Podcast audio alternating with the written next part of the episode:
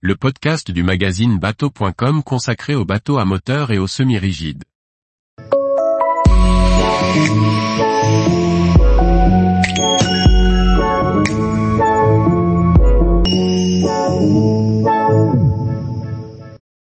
Jeannot DB 37, un cockpit ouvert et protégé pour prolonger le temps à bord. Par Chloé Tortera.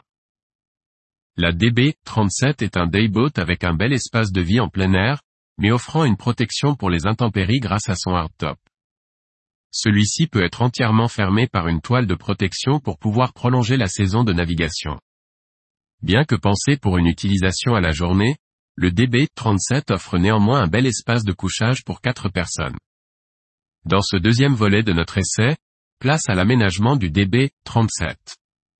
L'accès à bord du DB37 se fait via une belle plateforme de bain, disponible sur la version inboard. L'accès dans le cockpit est latéral, de chaque côté de la banquette arrière. Déjà large de 3,60 mètres, l'espace de vie atteint 4,90 mètres une fois les pavois arrière déployés en petite terrasse sur l'eau. Ces dernières sont sécurisées par des chandeliers amovibles. Le cockpit dispose sur l'arrière d'un carré pouvant accueillir jusqu'à 8 personnes autour de la table. Ce dernier joue la carte de la modularité. Le dossier de la banquette arrière bascule pour devenir un bain de soleil. La table, une fois abaissée, vient encore compléter cet espace pour accueillir un coussin et transformer l'espace de vie arrière en un grand sunbed avec les deux banquettes. Enfin, la banquette avant possède elle aussi un dossier basculant, pour choisir d'être face au poste de pilotage ou face à la mer. Installée sur rail, elle se déplace vers la cuisine pour conserver un espace d'assise en plus du bain de soleil si on le désire.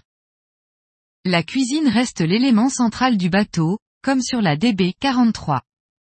Elle a donc été remontée sur le pont principal pour faire partie intégrante de l'espace de vie. Si on pouvait en faire le tour sur le grand modèle, ici, elle est positionnée juste derrière le poste de pilotage et sert de support pour les trois sièges. Elle offre tout le confort d'une cuisine moderne avec un réfrigérateur, une plaque de cuisson ou un réchaud, ainsi qu'un évier et un plan de travail. On notera les luminaires rétractables de belle facture. Le poste de pilotage central peut accueillir trois personnes. Le spacieux tableau de bord offre suffisamment d'espace pour les outils de navigation. Il peut accueillir jusqu'à deux écrans de 12 pouces. Il est bien protégé par le hardtop, et par un grand pare-brise en verre dans le prolongement du hardtop. Des revers confortent ce sentiment de protection. Pour prolonger les périodes d'utilisation du bateau, l'ensemble du cockpit peut être fermé par une toile de protection, depuis le poste de pilotage jusque sur l'arrière. Nous avons d'ailleurs testé la configuration lors de notre essai, et avons pu naviguer au chaud par ce début d'avril venteux. L'accès à la plage avant se fait indifféremment par l'un des deux passe-avant. Ces derniers sont larges et sécurisés par une belle hauteur de pavois. À l'avant, on trouve un bain de soleil avec dossier intégré et accoudoir. Une petite assise supplémentaire recouvre la baille à mouillage.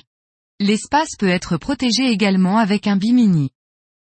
Sous le pont, la DB37 offre deux cabines.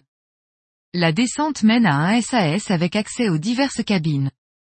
On y trouve dans les cloisons un micro-ondes et un second réfrigérateur, ainsi que de nombreux rangements.